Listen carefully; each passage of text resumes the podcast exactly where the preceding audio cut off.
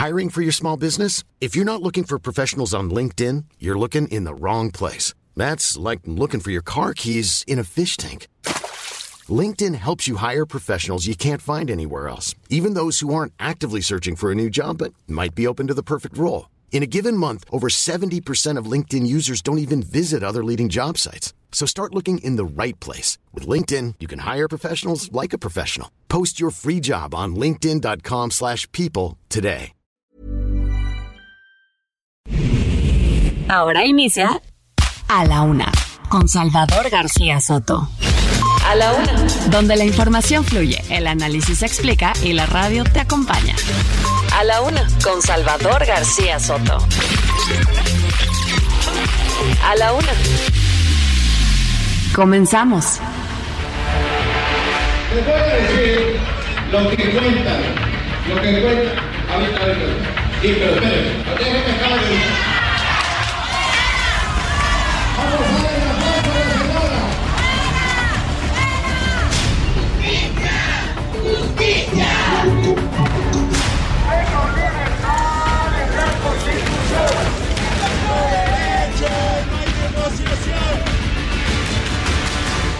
Bueno, estamos operando sin luz, ni planta de energía. que finalmente alguien, en este caso la ministra Loreta Ortiz, olvida, deja de un lado tantos intereses políticos y económicos que hay en torno al llamado Instituto Nacional de Acceso a la Información.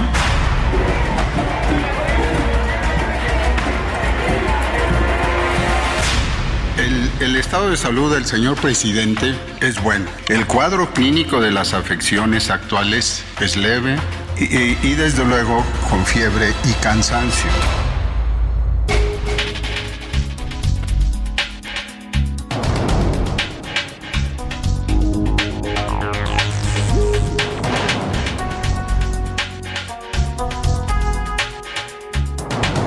Ya es la una de la tarde en punto en el centro de la República. Los saludamos con mucho gusto. Estamos iniciando a esta hora del mediodía a la una este espacio informativo que hacemos para usted todos los días a esta hora misma del día.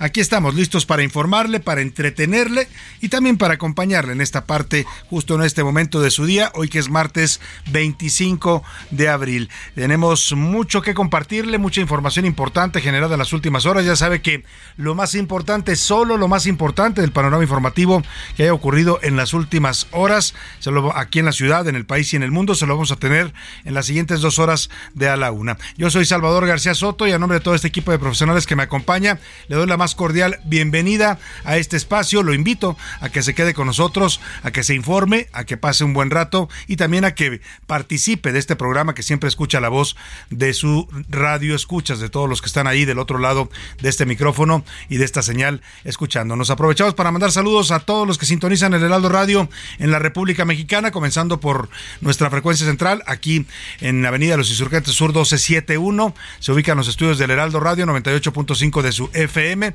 Desde aquí mandamos señal a toda la República Mexicana. Saludamos con gusto a la gente que nos escucha en Monterrey, Nuevo León, allá en el norte de la República, en Guadalajara, Jalisco, al occidente del país, en la comarca lagunera, en la zona noroeste de México, en Oaxaca capital, en el sur de la República, también en el istmo de Tehuantepec, ahí en el estado de Oaxaca, en Tampico, Tamaulipas, allá en la zona del Golfo de Tehuantepec, y regresando al sur sureste, saludamos a toda la gente que nos escucha en Tuxtla Gutiérrez, Chiapas, en Chilpancingo, Guerrero, y también en Mérida, Yucatán. Al otro lado del río Bravo, más allá de las fronteras de nuestro país con los Estados Unidos, también suena el Heraldo Radio, nos escuchan en las ciudades de McAllen y de Brownsville, Texas, muy pegado ahí a la frontera con México, y un poco más arriba, en el territorio de Texas, saludamos a las ciudades de, de y de San Antonio, Texas. Ahí suena también la señal del Heraldo Radio a través de las frecuencias de Now Media Radio. Y más al norte todavía, ya llegando a la zona de los Grandes Lagos, en Airville, Chicago, sintonizan también el Heraldo Radio. Les mandamos un afectuoso saludo. Igual que a un lado de Illinois se encuentra el estado de Iowa y ahí nos sintonizan en las ciudades de Cedar Rapids y de Independence, Iowa. Dicho esto, vamos a los temas que le tengo preparados, deseando que este martes, segundo día de la semana, vaya marchando bien para usted, que vayan cumpliéndose todos sus objetivos, sus metas, sus tareas, todo lo que tenga que usted que resolver el día de hoy, se le resuelva satisfactoriamente. Si hay problemas, obstáculos, contratiempos que nunca faltan, ánimo, ánimo que nos queda todavía la mitad de este día y lo que resta de la semana para enfrentar cualquier situación adversa. Hoy es Día Internacional de la Lucha contra el Maltrato Infantil. Vamos a estar dedicando nuestra música, nuestro homenaje musical a este día, al día que busca concientizar a toda la humanidad por supuesto en México, donde tenemos graves problemas de maltrato y abuso infantil, pues de que a la niñez hay que cuidarla, hay que protegerla, hay que guiarla y educarla para que, porque son las generaciones del futuro. Entre mejores seres humanos formemos hoy, mejores ciudadanos y mejores seres humanos habrá mañana. Si a los niños se les maltrata, se les abusa, se les violentan sus derechos, se les obliga a trabajar, se les impide ser niños, vivir su infancia, pues tendremos generaciones también dañadas y afectadas. Por eso es importante eh, celebrar y concientizarnos de esta fecha que instituyó la UNICEF, el Fondo de Naciones Unidas para la Infancia y, las eh, Adolescencias, y bueno, pues busca crear conciencia de esta problemática. Vamos a estar hablando del tema y también escuchando canciones que evocan esta necesidad de proteger cuidar y guiar a nuestros niños y niñas. Dicho esto, vámonos a los temas. Ahora sí que le tengo preparados sin novedad. El presidente López Obrador presenta un cuadro leve de COVID-19 con signos cardíacos estables, con algo de temperatura, pero en plena recuperación. Este parte médico lo dio hoy en la conferencia de prensa matutina en Palacio Nacional el secretario de eh, Salud Federal, el señor Jorge Alcocer, también se sumó a esta eh, pues campaña de decir que el presidente está muy bien. La señora Beatriz Gutiérrez Müller, la esposa de López Obrador, que estuvo hoy en Tabasco, allá en Villahermosa, anduvo haciendo sus fandangos de lectura que les llama esta Jornada Nacional de Lectura, acompañó o más bien invitó a que la acompañara a Marcelo interesante dato porque se sabe que Beatriz Gutiérrez Müller es mucho más cercana en afectos y en candidatura a Claudia Sheinbaum, pero pues también dijo para verme un poco pareja con las corcholatas, invitó a Marcelo Ebrar a Villahermosa y desde allá dijo que el presidente, su esposo, está muy bien, que todo lo demás son rumores y especulaciones. Le voy a tener ambos, ambos temas. Y al banquillo, en Ciudad Juárez, Chihuahua, Francisco Garduño, quien es el director del Instituto Nacional de Migración, fue acusado formalmente ya por el delito de ejercicio ilícito del servicio público, por el caso de la muerte de 40 migrantes ocurrida en una estación provisional de Ciudad Juárez, Chihuahua, el pasado 27 de marzo. Ya lo, lo imputan directamente por este delito, por lo cual tendría responsabilidad en la muerte de estos 40 migrantes. Y también toman las calles desde la costa de Chiapas, la caravana del sur resiste, convocada por el Congreso Nacional Indígena y otras organizaciones también defensoras de los pueblos originarios, salieron hoy mediodía desde allá, desde Chiapas, para recorrer y protestar el territorio nacional en contra del tren Maya y el corredor interoceánico. Dicen que estas dos obras insignia de López Obrador están dañando a sus comunidades y que no son escuchadas sus reclamos. Por eso están haciendo esta caravana que pretende llegar hasta la Ciudad de México a protestar a Palacio Nacional. Y reconocimiento, el rector de la UNAM, Enrique Graue, va a ser investido con el doctorado honoris causa que le otorga la Universidad de Sevilla. Mire qué curioso, al doctor Graue, rector de la UNAM, lo reconocen allá en España y acá en México el presidente López Obrador y la 4T atacan y atacan constantemente a la Universidad Nacional Autónoma de México. Oiga, ¿y Mr. President again? O presidente otra vez. Este martes el presidente Joe Biden lanzó su campaña para la reelección de 2024. Aunque usted no lo crea, todo el mundo decía que Joe Biden no tiene posibilidades de reelegirse, pero él dijo que ya tiene hasta coordinadora de campaña y que cree es una hispana. Le voy a dar todos los datos. En los deportes, Oscar Mota nos va a contar tan cerca y tan lejos. La maratonista Truye Mesfin se desvaneció cuando le faltaban solamente 30 segundos para cruzar la meta del maratón de Hamburgo. Qué coraje, oiga, ya estaba a punto de llegar y de ganar el maratón cuando se desvaneció. Le pasó lo que al presidente López Obrador allá en Mérida. Además, fin de una era. El mariscal de campo Aaron Rodgers deja a los empacadores de Green Bay y va a jugar con los Jets de Nueva York. De todo esto nos va a contar el señor Oscar Mota. También Anaí Arriaga nos trae temas importantes e interesantes del mundo del entretenimiento. Así es que pues quédese con nosotros, no va a encontrar mejor información, mejor opción para enterarse de los asuntos importantes, para pasarla bien y para que lo acompañemos en esta parte de su día. Comenzamos a la una, vamos a hacerle las preguntas de este día para que usted, como siempre lo hace, participe y haga este programa con nosotros. En A la Una te escuchamos. Tú haces este programa. Esta es la opinión de hoy.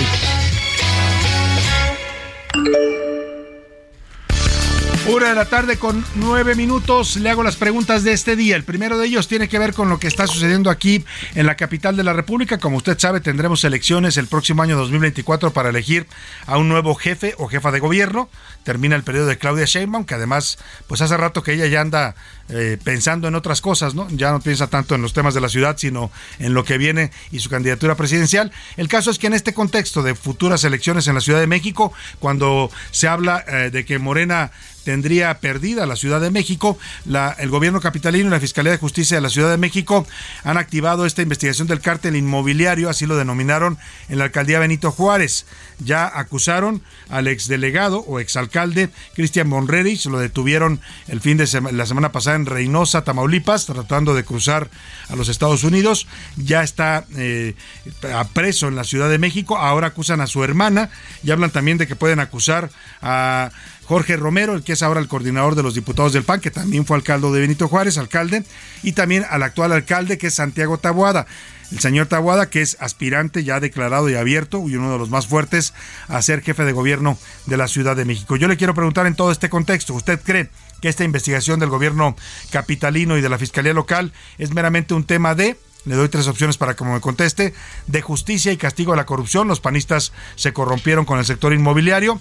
No es una persecución política en contra del PAN para tratar de frenarlos en la Ciudad de México o de plano es una campaña dirigida a bajar a Santiago Tabuada para la candidatura de la CDMX. El segundo tema que le pongo sobre la mesa, hoy un juez en Ciudad Juárez, Chihuahua, acusó formalmente a Francisco Garduño, todavía director del INAM, del delito de ejercicio indebido del servicio público por el caso de la muerte de 40 migrantes en una estación provisional ocurrida el pasado 27 de marzo.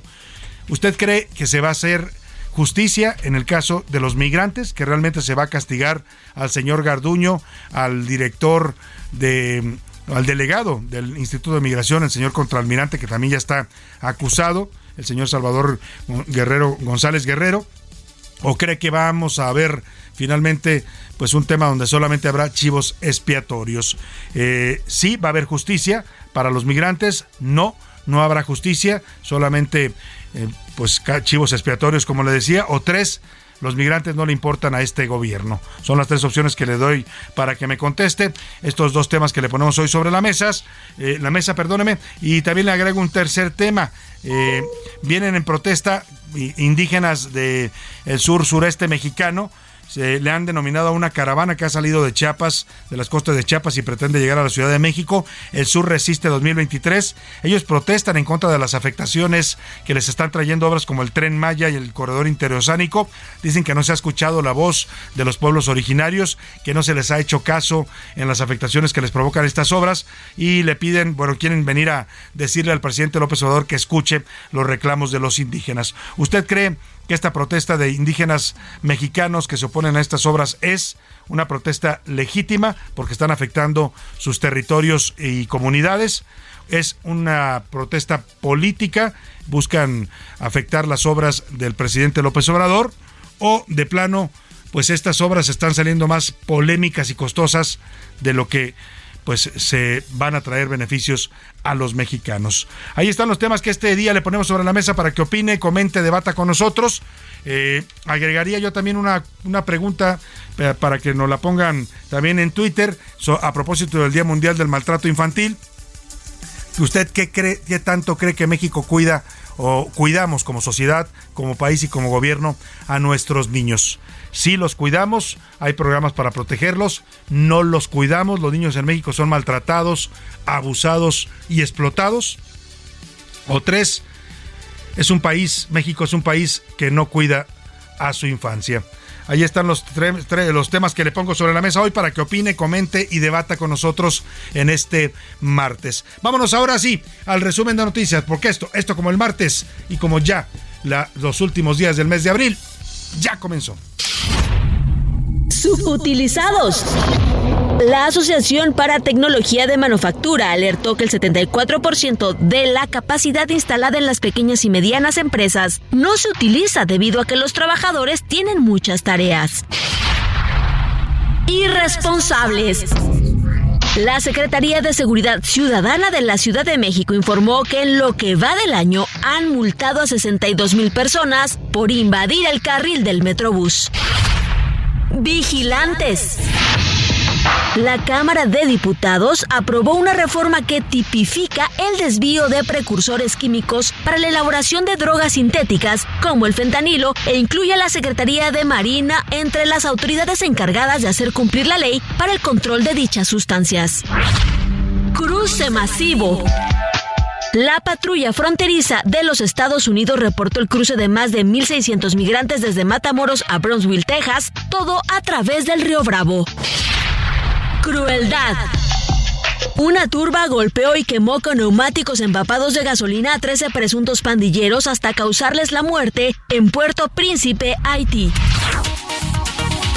Una de la tarde con 15 minutos y nos vamos a la información. Este martes en Ciudad Juárez, Chihuahua, comenzó ya la audiencia del comisionado del Instituto Nacional de Migración, Francisco Garduño por la muerte de 40 migrantes en el incendio que ocurrió el pasado 27 de marzo allá en Ciudad Juárez, Chihuahua. Lo acusan a este funcionario muy cercano al presidente López Obrador no se le acusó de homicidio eh, imprudencial, por lo menos, o homicidio doloso, como acusaron al delegado del INM, simplemente de ejercicio indebido del servicio público pero eh, pues ya lo imputaron por este delito. Un receso y se está reanudando la audiencia allá en Ciudad Juárez. Vamos justamente hasta allá, hasta la frontera chihuahuense con Estados Unidos, para saludar a nuestra reportera Diana Martínez que nos informa. ¿Cómo estás, Diana? Buenas tardes.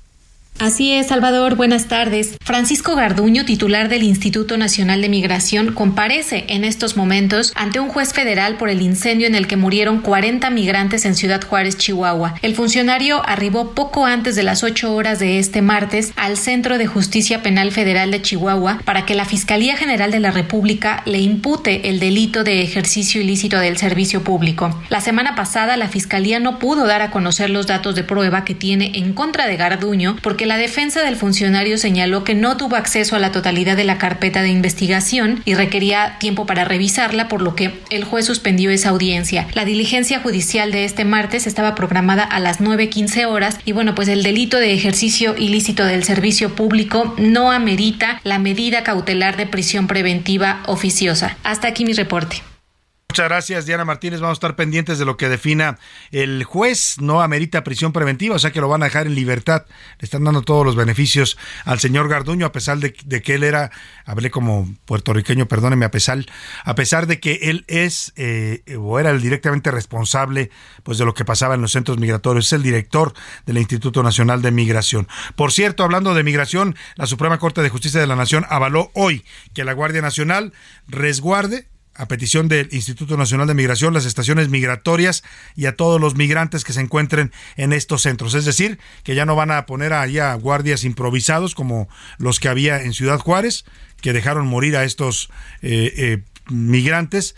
También ellos se justifican diciendo que pues les dieron la orden de no abrir las rejas, no abrir las puertas, con lo cual pues condenaron a muerte a estos migrantes, pero muchos de ellos, varios de ellos eran de empresas privadas de seguridad contratadas pues, que no tienen capacitación para manejar un tema tan delicado como son la situación de los migrantes. No son delincuentes, no son, se les puede considerar de algún modo infractores de la ley porque son indocumentados, pero no son delincuentes y tienen derechos y tienen garantías, más en un país que presume, pues que es, eh, digamos, eh, que le da buen trato a los migrantes, como presume México. Lamentablemente estos hechos dicen todo lo contrario. La Corte validó la facultad de la Guardia para realizar en coordinación con el Instituto de Migración la inspección de los documentos migratorios de personas extranjeras a fin de verificar su estancia regular en México, con excepción de las instalaciones que están destinadas a tránsito internacional de personas, es decir, en aeropuertos y en esos lugares no pueden andarse pidiendo documentos porque son de tránsitos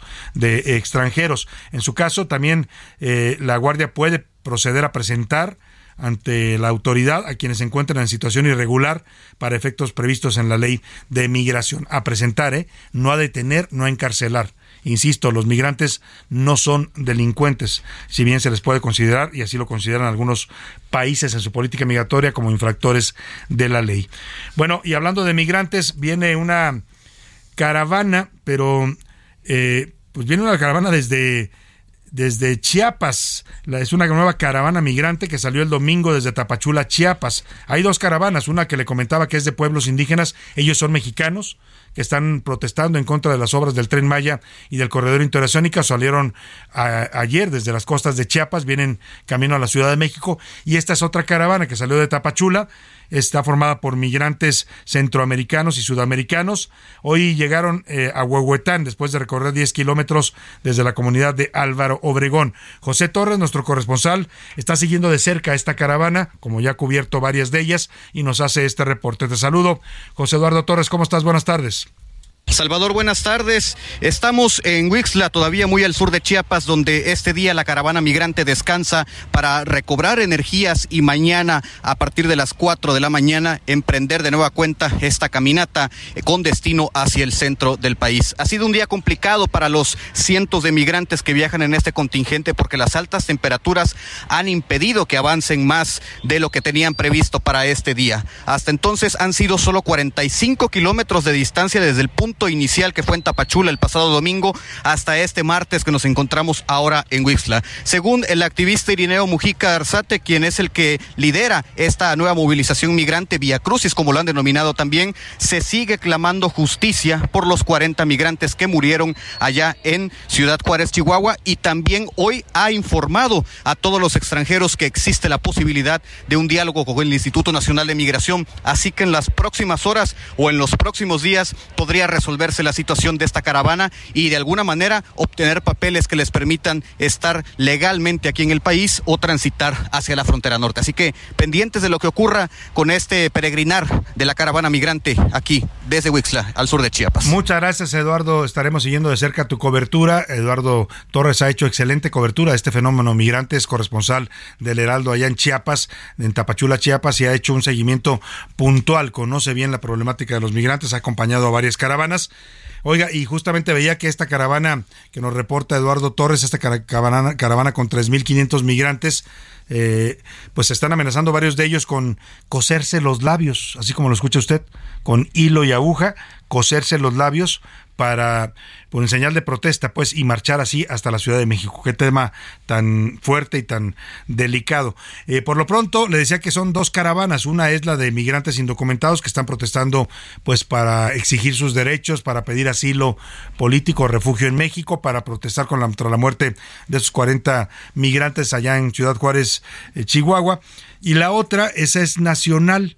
Se trata de la caravana El Sur Resiste 2023, así la han denominado buscan recorrer eh, en 10 días Chiapas, Oaxaca, Tabasco, Campeche, Quintana Roo y Yucatán. Perdóneme, yo le decía hace un rato que venían a la Ciudad de México. No, su intención es hacer el recorrido de los cinco estados que atraviesa el tren Maya y que atraviesa también el corredor interoceánico. Ellos dicen que han sido afectados por estas obras del presidente López Obrador, que no se les escucha y que ni siquiera los han tomado en cuenta. Jenny Pascasio, allá en Chiapas, nos cuenta de la caravana El Sur Resiste 2023. Buenas tardes, Salvador, para informarte que la caravana El Sur Resiste 2023, organizada por el Congreso Nacional Indígena y organizaciones aliadas, parte el día de hoy de la costa de Chiapas para recorrer Oaxaca, Veracruz, Tabasco, Quintana Roo y Campeche durante 10 días. La caravana está convocando a campesinos, pueblos originarios, organizaciones, entre otros sectores de la sociedad, para articular resistencias frente a la mercantilización y exterminio de los territorios y de los pueblos indígenas sobre todo en los afectados por el megaproyecto interconectado del tren Maya y el corredor interoceánico. Esta mañana, previo a la salida de la caravana en Pijijiapan, Chiapas, realizaron una reunión en la que compartieron información, denuncias y reflexiones en torno a las consecuencias de este despojo, saqueo y acumulación del capital por parte de las empresas, la institución y el crimen organizado. En este punto advirtieron que la caravana se realiza para puntualizar que los pueblos ya no permitirán el saqueo de sus territorios. La próxima reunión se realizará en Puente Madera, Oaxaca, donde estarán dos días. La caravana planea concluir sus actividades el 5, 6 y 7 de mayo con un encuentro internacional en el Caracol Jacinto Canec de bueno, pues ahí está, se cortó la comunicación con Jenny Pascasio.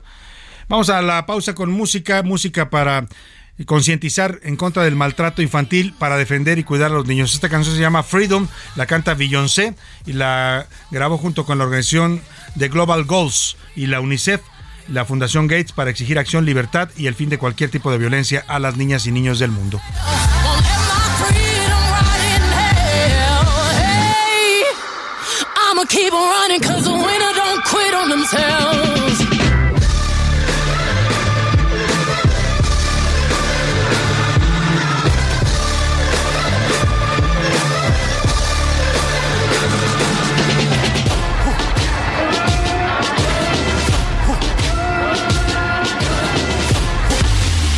En un momento regresamos. Ya estamos de vuelta en A la Una con Salvador García Soto. Tu compañía diaria al mediodía. La rima de Valdés. ¿O de Valdés la rima? Mientras aquel sigue ausente, la mañanera no para. Adán Augusto ya encara lo que sea que se presente. La salud del presidente ya la relata al coser. No está mal, Nada que ver. Ahí la lleva, dice el doc, que el tratamiento es ad hoc y la infección va a ceder. Mientras tanto, en conferencia mañanera, una noticia en el IMSS diciendo albricias, dice que habrá más presencia de médicos de experiencia. Van a sacar del retiro jubilados. Me echo el tiro. Van a ser especialistas que siguen listos y listas. Está bien según lo miro. Por cierto que la pensión estos galenos mayores conservan de mil amores. Habrá un sueldo de extensión. Está buena la prestación. Ser doctor es una mina. Yo no estudié medicina, como lo decía mi abuelo. De poeta voy que vuelo al desempleo y a la ruina.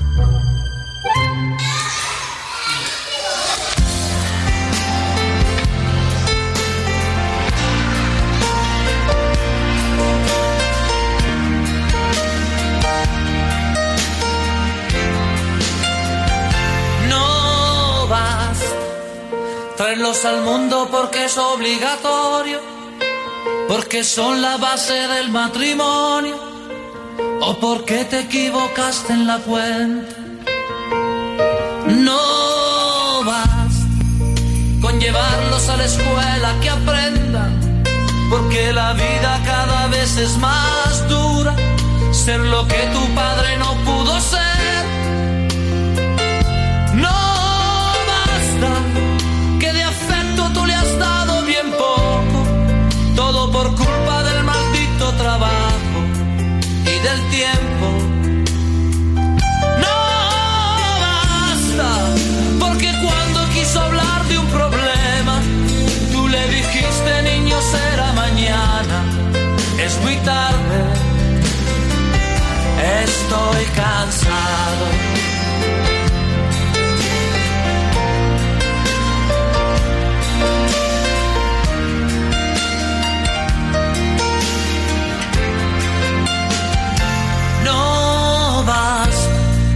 Una de la tarde con 32 minutos. No basta, dice el señor Franco De Vita, una canción de 1991 que habla pues exactamente de la responsabilidad que tienen los padres cuando engendran un hijo, cuando engendran una vida y la traen al mundo.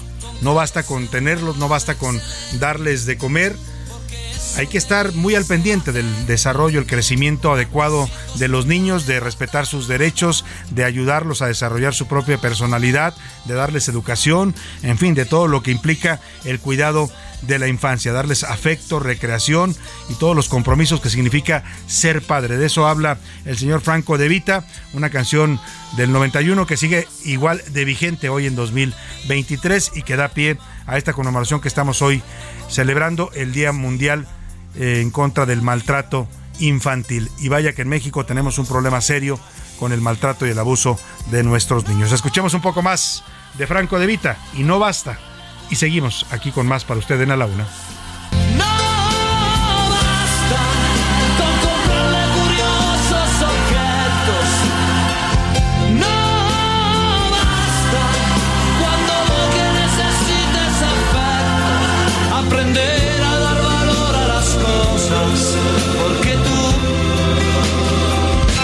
serás eterno. A la una, con Salvador García Soto. Una de la tarde con 34 minutos. Oiga, pues el presidente López Obrador tiene COVID, su tercer contagio, ya no lo habían dicho él mismo desde el domingo, pero hoy es el primer parte médico, podemos decirle así, que se presenta, no de los médicos que lo atienden, sino por parte del secretario de Salud. Habló hoy en la conferencia mañanera sobre cuál es la condición en estos momentos del presidente y dijo el señor Jorge Alcocer que López Obrador está contagiado de COVID-19 por tercera vez. Dijo que está bien, que tiene un poco de fiebre y cansancio, está en reposo y que en unos días más lo van a dar de alta los médicos que lo atienden. Dijo que el cuadro es leve, síntomas de inflamación en vías respiratorias, lo están tratando con paracetamol, líquidos y descanso. Así lo informó hoy el secretario de Salud Federal, Jorge Alcocer. El estado de salud del señor presidente es bueno. La infección por el virus SARS-CoV-2 se confirmó. El cuadro clínico de las afecciones actuales es leve, con síntomas de inflamación de las vías respiratorias altas, con fiebre y cansancio. Esta sintomatología es la misma que el señor presidente ha tenido. Con la toma de paracetamol, de líquidos, descanso, ha mejorado. El señor presidente tiene el antecedente de haber sufrido un infarto al corazón. La evaluación actual en este tema es de normalidad. Bueno, pues ahí está, dice que la cuestión cardíaca es normal en el presidente, es la versión oficial. Eh, sigue sin aparecer eh, alguna imagen o un video del presidente, no es que sea forzoso o obligatorio, pero muchos creen que eso daría pues mayor certeza y veracidad a esta versión oficial. Por lo pronto, el secretario de Gobernación, Adán Augusto López, que oiga, salió bueno para responder el señor eh, secretario de Gobernación, que está al frente de las mañaneras, las batea todas, como dicen por ahí, ¿no? En el largot beisbolero, no deja bolas sin batear, contesta todo lo que le preguntan, a veces algunas les da la vuelta, pero digamos que lo está haciendo bien en este papel de estar pues hablando todas las mañanas como lo hace el presidente López Obrador. Nadie como López Obrador para echarse sus disertaciones, discursos, ocurrencias, ¿no? Cada cosa que se le ocurre hablar ahí, pero vaya, en calidad de sustituto en las mañaneras, no lo está haciendo nada mal el señor Adán Augusto López. Él también salió a defender eh, la versión oficial del COVID. Dice que es falso que haya habido desvanecimiento o infarto en Mérida, Yucatán, el pasado domingo por parte del mandatario. Hay voces que se nutren de la desinformación, como dice uno de los libros, o posiblemente el libro más leído en la historia de la humanidad, pues esos son los que tienen podrida el alma. No hay nada que ocultar, hemos dicho desde el primer momento cuál es la situación y que el presidente se está recuperando que tienen podrida el alma, dice Dan Augusto. Muy dramático también el secretario de Gobernación, ¿no? Para calificar a quienes han, pues eh, dicen que no creen en esta versión oficial y que creen que el presidente realmente tuvo un episodio cardíaco, así les dice, tienen el alma podrida. Y otra que se sumó a condenar lo que ella dijo, demasiada imaginación, una imaginación febril de quienes hablan de que el estado del presidente sí está delicado de salud, fue la esposa del López Obrador, la señora Beatriz Gutiérrez Müller, le platicaba que anda en Tabasco y y se llevó allá Marcelo Ebrar.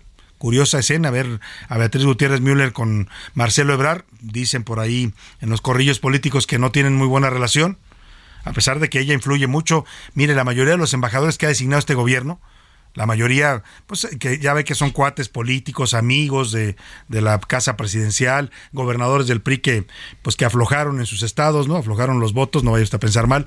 Este, y en fin, a todos los que han designado, que no tienen nada que ver con el servicio exterior, pues muchos de ellos los palomea y los define la señora Beatriz junto con el presidente no hay muy buena relación, pero pues en tiempos de campañas todos son amigos de todos y Beatriz se llevó a Marcelo a este fandango de lectura allá en Villahermosa, Tabasco, desde donde aseguró esto, que su esposo, el presidente, está muy bien y que son falsos los rumores sobre una condición delicada de salud. Muchos se preguntaban, ¿y la esposa del presidente porque se enfermó? Pues sí, aquí estoy porque yo no estoy contagiada, lo dejé dormido, está tomando un tratamiento, ya lo informó el doctor Alcocer, y en dos o tres días seguramente lo darán de alta.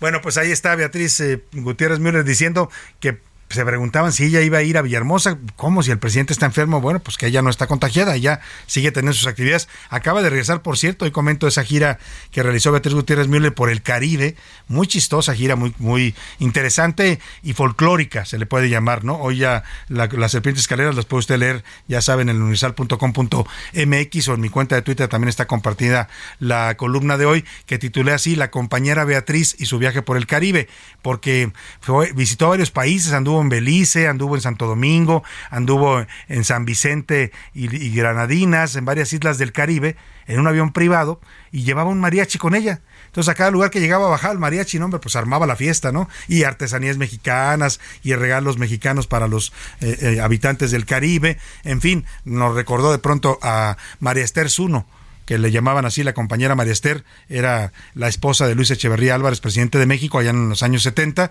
y ella también alguna vez hizo una gira por el Caribe con Toy Mariachi, nada más que ella llevaba también ballet folclórico, agua de Jamaica, agua de horchata, agua de tamarindo y toda la comida mexicana al Caribe, eran otros tiempos de abundancia y dispendio, pero en estos tiempos de austeridad, la señora Beatriz Gutiérrez Müller también se da sus gustos y hace estas giras por el Caribe, para compartir, dijo ella, archivos históricos digitalizados. Bueno, dejamos ahí ese tema y nos vamos rápidamente a pues este, este tema de la salud del presidente para cerrar el tema, eh, aunque dicen que podría ser dado de alta esta misma semana, eh, la primera reunión de alto nivel que va a haber para la integración alimentaria agroalimentaria de América Latina fue suspendida después de que se conoció que López Obrador tenía el contagio de COVID.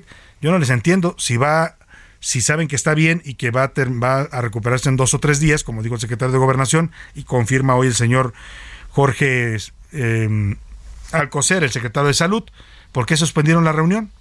La Secretaría de Relaciones Exteriores canceló esta reunión que estaba prevista para realizarse los días 6 y 7 de mayo en Cancún, allá en Quintana Roo, y la pasaron hasta el mes de junio. O sea, ¿cómo? Si está bien el presidente, no se va a recuperar en dos o tres días, como nos dicen, o por qué cancelan una reunión que es hasta el 5 y, bueno, 6 y 7 de, de mayo. Saque usted sus saque usted sus conclusiones. Usted, dije como el presidente, saque usted sus conclusiones. Vámonos a otro tema importante. A la una, con Salvador García Soto. Oiga, y la protesta, la protesta y acoso en contra de los ministros de la Corte, particularmente en contra de la ministra Norma Piña, continúa en la entrada principal de la Suprema Corte de Justicia del edificio que se ubica ahí en el Zócalo de la Ciudad de México, en uno de los extremos de la Plaza de la Constitución. Integrantes del Frente Nacional Obradorista tienen ya tres carpas. Ayer tenían nada más una mesa, hoy ya tienen tres carpas, está creciendo el plantón.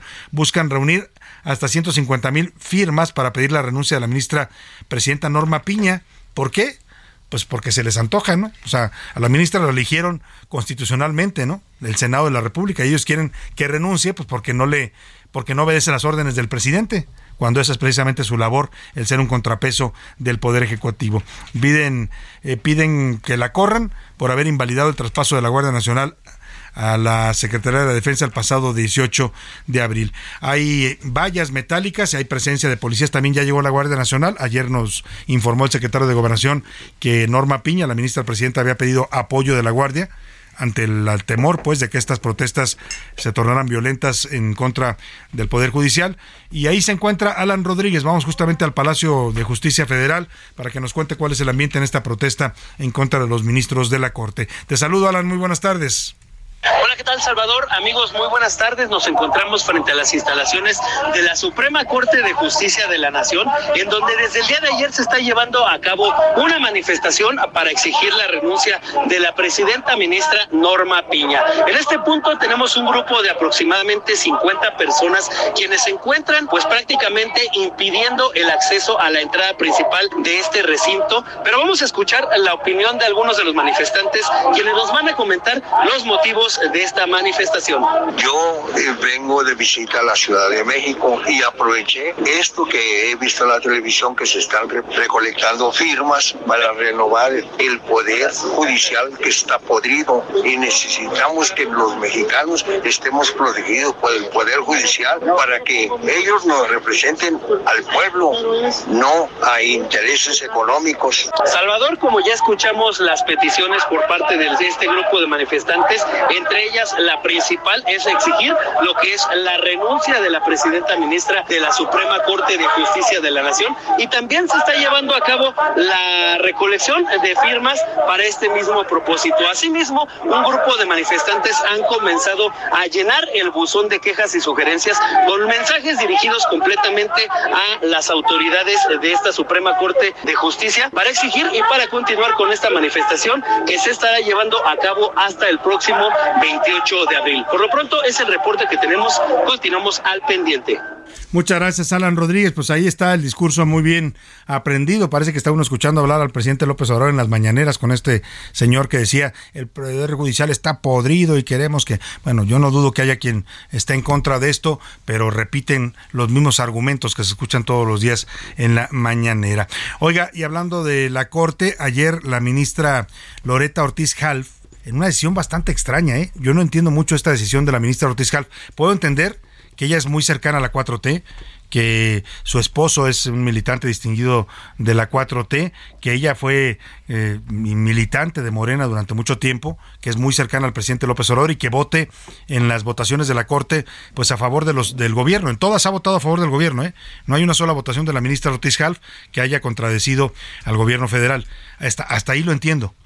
Pero lo que hizo ayer no tiene una explicación vaya lógica, habla de una actuación penosa de esta ministra porque le niega al INAI, al Instituto Nacional de Acceso a la Información Pública, Transparencia y Protección de Datos Personales, este que está parado porque el presidente López Obrador no, no quiso que empezaran a operar los dos nuevos comisionados, los vetó y tiene cuatro integrantes, necesita cinco para poder operar, dice la ley, en total son siete, pero como el Senado no ha nombrado a tres, bueno, pues es el instituto que nos da a los mexicanos el acceso a, a los datos y a la información del gobierno que nos protege nuestros datos personales, que nos garantiza la transparencia hacia el uso de recursos públicos.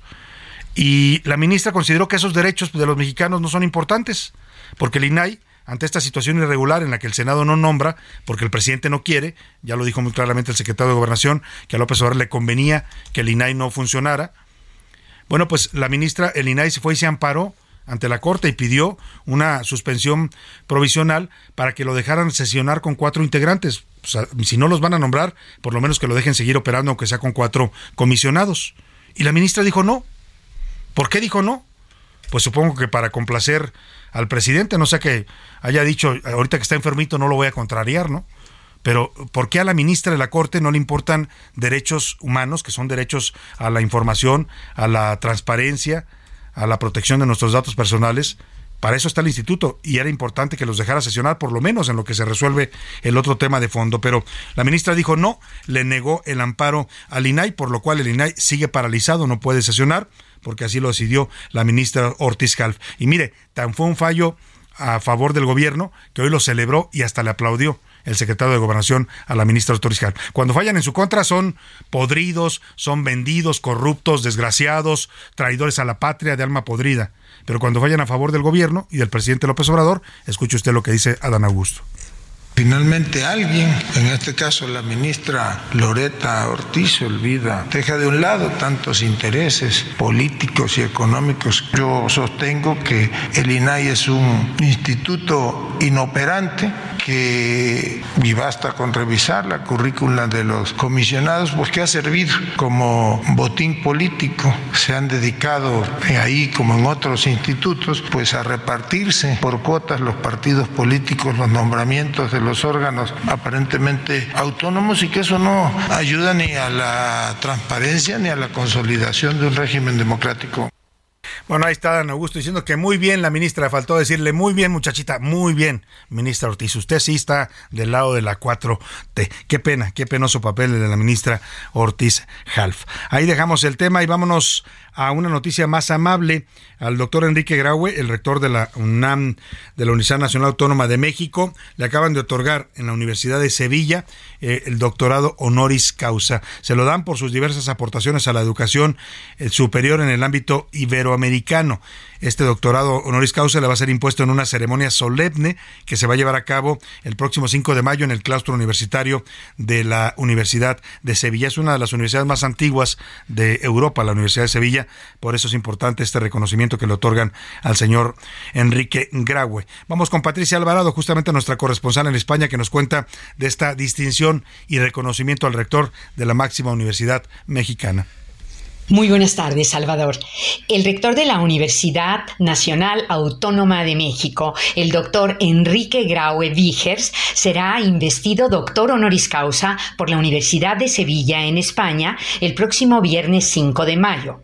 Se trata de la máxima distinción académica que confiere la Universidad de Sevilla y el galardón le será impuesto en una solemne ceremonia en el Paraninfo de esta institución.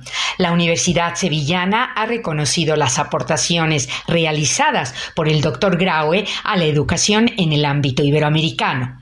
Te comento además que el rector de la UNAM encabezará a partir del próximo lunes 8 de mayo el quinto encuentro internacional de rectores de la red de Universia, que congregará a más de 700 rectoras y rectores de España, Portugal y América Latina.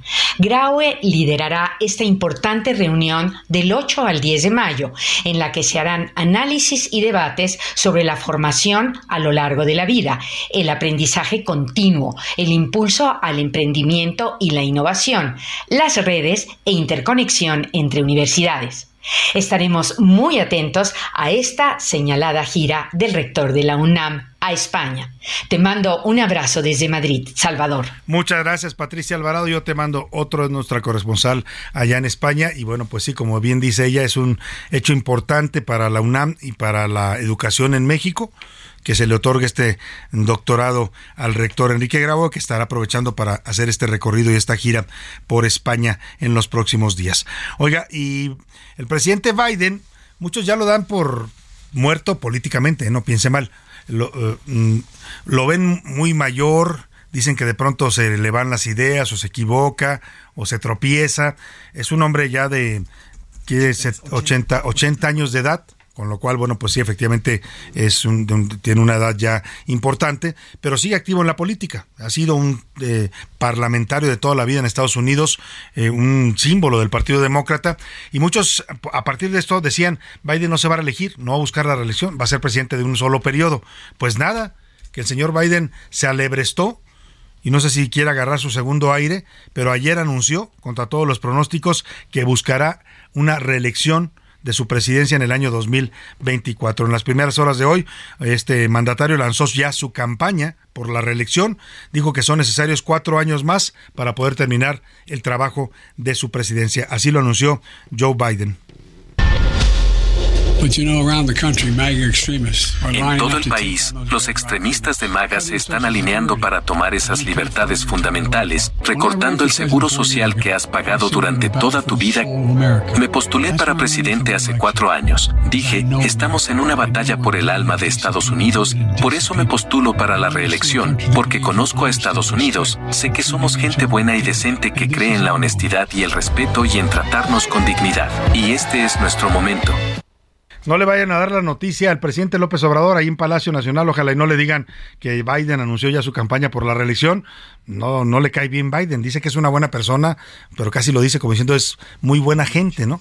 Para el presidente López Obrador, para querer, querer a Donald Trump, ¿no? A ese sí lo quiere. A Biden no lo ve nada bien y no le ha ido nada bien con él en cuanto a mm, la relación aunque no lo han tratado mal tampoco al presidente, pero el presidente sí los ha tratado mal a los de la administración Biden. Vamos con Lalo Campos, nuestro reportero allá en Estados Unidos, para que nos diga sobre este lanzamiento de campaña, que además tendrá una coordinadora de campaña hispana. Lalo, te saludo, muy buenas tardes. Salvador, ¿cómo estás? Buenas tardes, te saludo.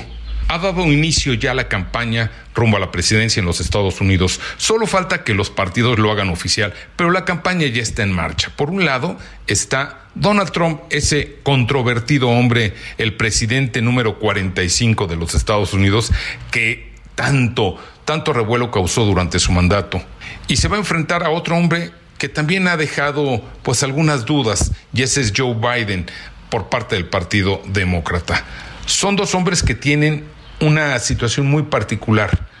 De llegar a ser el candidato Donald Trump va a ser el hombre, el hombre, el segundo hombre en los Estados Unidos de mayor edad en ocupar esta posición. La primera, la primera la tiene indiscutiblemente Joe Biden. En este momento, Joe Biden tiene 80 años y de ser electo acabaría su mandato de 86 años, Salvador. En el caso de Donald Trump, de ser electo él, acabaría su mandato de 82 años. Son los dos presidentes de más, con más edad en la historia, en la carrera presidencial y sobre todo en haber ocupado la, la oficina oval en la Casa Blanca. Solo falta, como te decía, oficializar esto, pero ya empezó la efervescencia política, ahora sí, a todo lo que da en los Estados Unidos, Salvador. Estaremos pendientes y platicando de ello. Buena tarde, soy José Eduardo Campos. Bueno, pues muchas gracias, Lalo. Vamos a estar pendientes de esta nueva campaña por la reelección que anuncia el señor Joe Biden. Por lo pronto, vámonos con esto que se llama Canción para un niño de la calle. Es Calle 13 y Mercedes Sosa, una canción de 2018. Lavo auto, limpio zapato, huelo pega y también huelo paco. Robo billetera, pero soy buena gente. Soy una sonrisa sin diente, lluvia sin techo, uña con tierra. Soy lo que sobró de la guerra. Un estómago vacío, soy un golpe en la rodilla que se cura con el frío. El mejor guía turístico del arrabal por tres pesos de paseo por la capital. En un momento regresamos. Ya estamos de vuelta en A la Una con Salvador García Soto. Tu compañía diaria al mediodía.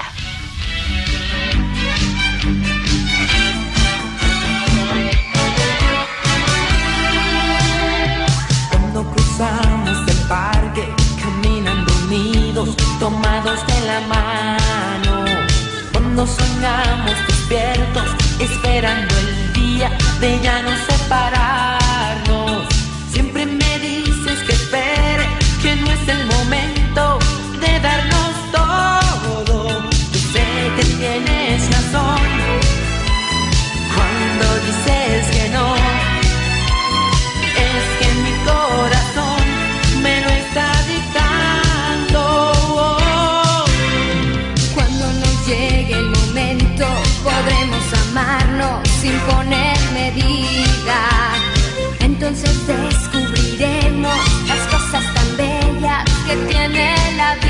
No quiero que lamentemos el haber vivido una aventura. Verás que tengo razón cuando digo que no.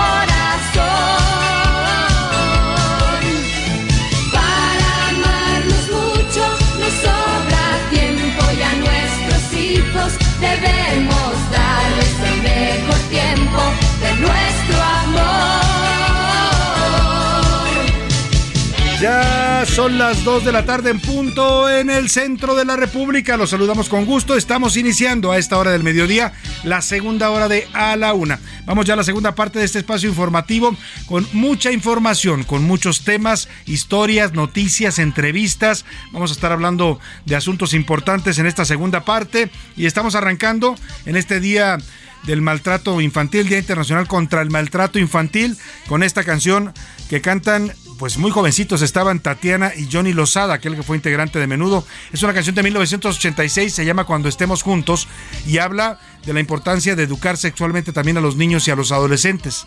La educación sexual es parte de lo que se les tiene que dar a los niños para que puedan desarrollarse adecuadamente en su sexualidad para que no sean objeto de abusos ni de maltratos sexuales, para que sepan de lo que se trata la sexualidad.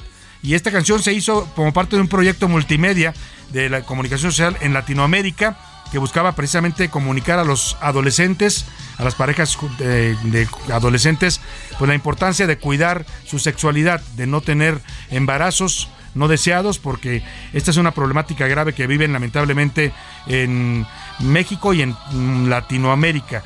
15 países, esta canción fue un éxito en el mundo hispano de los Estados Unidos también. Eran dos personajes muy conocidos por los jóvenes de entonces, Tatiana y Johnny Lozada. Y bueno, fíjese, nada más para ilustrar esto que de lo que habla esta canción y la importancia de cuidar y educar sexualmente a los niños y adolescentes. En México, en 2022 se reportaron 11.6 millones de embarazos de mujeres de entre 15 y 20 años de edad, o sea, adolescentes, todavía muchas de ellas embarazadas. De estas 5.7 millones son niñas de entre 10 y 14 años de edad. En muchos casos embarazos no deseados, en otros casos se trata también de abusos sexuales y violaciones. Uno de cada cuatro embarazos en México entre las adolescentes no fue planeado y uno de cada de 10 embarazos no fue deseado, o sea, fue producto de abuso infantil. Por eso la importancia de esta conmemoración del día de hoy que estamos pues exaltando y para concientizar a todos de la importancia de educar adecuadamente a nuestros niños y adolescentes. Escuchemos un poco más de esto que cantaban Tatiana y Johnny Lozada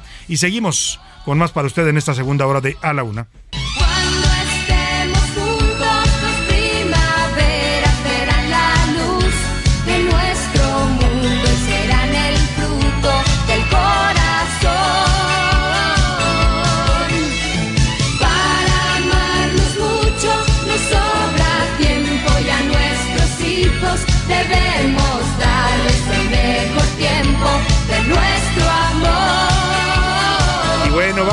Vámonos, a la segunda hora. Sobre todo, oiga, este tema de la sexualidad de los niños es muy importante. Siempre ha sido importante, pero durante muchos años, pues fue un tema tabú para los padres. Difícil hablar de sexualidad con los hijos. Hoy Hoy es importante que si usted es padre, pues se, se prepare y hable con ellos y esté pendiente porque hay tanto acceso a información y a contenido eh, pues pornográfico lamentablemente en las redes sociales que los niños pueden ver en cualquier momento que hay que estar hablando con ellos de estos temas. Hay que abrirse y hay que hablarles de la sexualidad en los mejores términos. Si usted no tiene la capacitación, busque ayuda. Hay, personas profesionales que se dedican a esto, hay centros de eh, salud que pueden ayudar a estas pláticas para que nuestros niños tengan un desarrollo sexual adecuado eh, y en su tiempo, pues, ¿no? Que no se adelanten por la información y el bombardeo de imágenes que reciben lamentablemente a través del internet y las redes sociales. Dicho esto, le platico los siguientes temas que le tengo preparados para esta segunda hora. Vamos a hablar de la ley minera.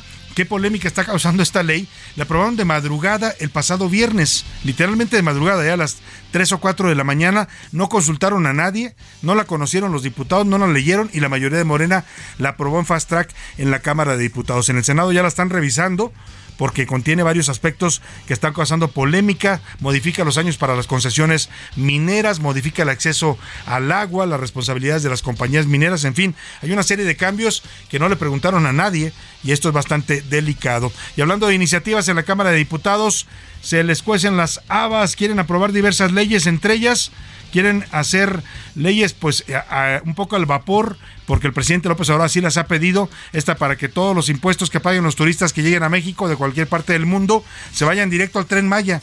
Oye, como si no le hubieran metido suficiente dinero, el presidente quiere quitarle ese dinero al Fonatur, a la promoción turística para mandársela al tren Maya. Además también está una iniciativa que busca desaparecer organismos públicos, entre ellos algunos autónomos, un tema delicado ahora que estamos hablando de la problemática del INAI. Hay mucho más para compartir en esta segunda hora, tenemos los deportes, el entretenimiento, vamos a hablar de la nueva ley de seguridad cibernética, esta la aprobaron en la Cámara de Diputados, es importante estar al tanto. Porque porque a todos nos afecta esto de la seguridad cibernética, sobre todo en un país tan vulnerable como México. Oiga, si hackearon a nuestra Secretaría de la Defensa Nacional, a nuestro ejército le robaron toda la información.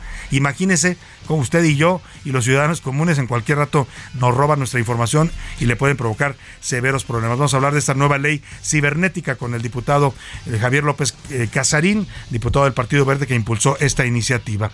Bueno, en fin, tendremos mucho más en esta segunda hora, pero como siempre en este momento del programa, lo importante es usted. Escuchar su voz, sus opiniones y comentarios y para eso ya están conmigo en la mesa y les doy la bienvenida a Milka Ramírez. ¿Cómo estás, Milka?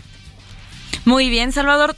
Fíjate que hoy venía justo de camino para acá y dije, como que sí hay tráfico, pero no hay tráfico. No sé, como que fue un día raro, siento el día como medio Está extraño, ¿verdad? hay días así, hay días que se levanta uno extraño y así percibe el mundo. Yo creo que tú andas un poco extraño. ando también. rara, ¿verdad? Es- Y así soy ve. yo. Es que depende cómo, cómo se levante uno. Hay días que sí, hay días que uno eh, como que te levantas con el pie izquierdo, ¿no? Sí, raro. O como traes que- el biorritmo alterado, o sea, como que no, no, andas como espirituado, dicen por ahí, ¿no? Espirituado, sí, como que no me hallo. Como que no te Esa hallas, palabra, como que no exactamente, me como, cantaban allá un grupo que se llamaba El Personal en los años 80. Oye, José Luis Sánchez, ¿cómo estás? Buenas tardes, bienvenido. Salvador García Soto, ¿cómo estás? Bonita tarde, bonita tarde, mi querida Milka Ramírez y buena tarde Pepe para Luis. todos y todas. Bueno, pues hay que reencontrarse, ¿no? Si nos perdimos, si no, no nos hallamos, hay que encontrarnos y echarle duro a lo que resta del día, como dice Salvador. A ver si me la buscan, la canción se llamaba así, No me hallo. Decía, No me hallo. Básicamente No me decía, hallo. no me hallo, no me hallo. bueno, pues sí, es que hay días así, ¿no? Pues sí. Pero hay que buscarse, hay que buscarse, como dice José Luis Sánchez. Y bueno, vamos a lanzar la pregunta en este espacio porque tenemos muchas opiniones y comentarios, como Sí. siempre, y nos da mucho gusto que nos lleguen. Vamos a preguntar, ¿qué dice el público?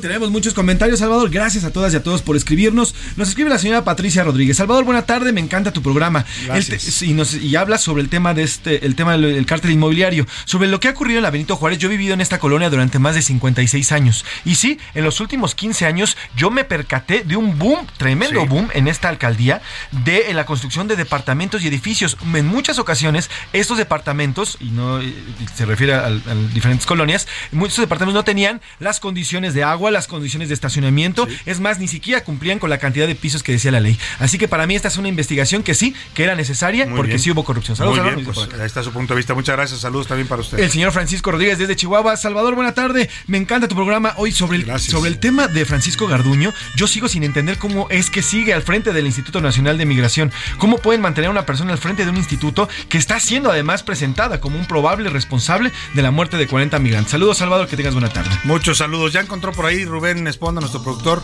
esta canción de El Personal. Era un grupo, creo que de Guadalajara, que cantaban esto que decía No, no me hallo de 1997.